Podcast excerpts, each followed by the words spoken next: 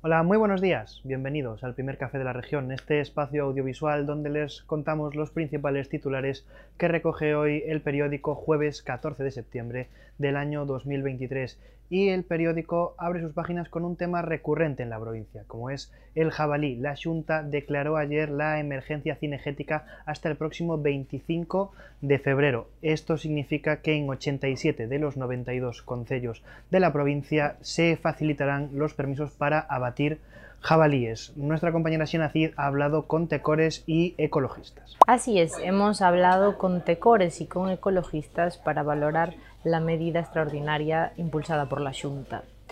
Según los tecores, esta no va a ser una solución definitiva y recuerdan que ya se encuentran en época de caza y por lo tanto los cazadores ya tienen permisos para abatir al jabalí en aquellos lugares en los que provoquen daños.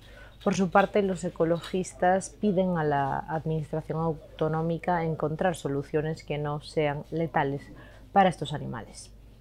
La Guardia Civil investiga la aparición de unos restos óseos en un monte de Yariz descubiertos por operarios que estaban desbrozando el monte. Tiene más detalles sobre esta cuestión Elizabeth Fernández. Un operario municipal de Ayariz que se encontraba desbrozando una zona de monte halló el pasado martes a primera hora de la mañana unos restos óseos, presumiblemente humanos.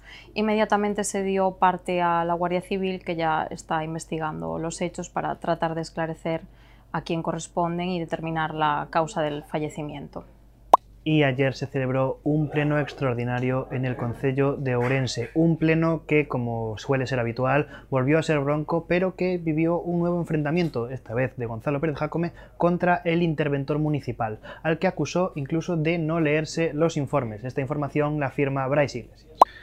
En el periódico de hoy hacemos una crónica del pleno municipal del Concello de Ourense, celebrado ayer en el Salón de Plenos de la Plaza Mayor.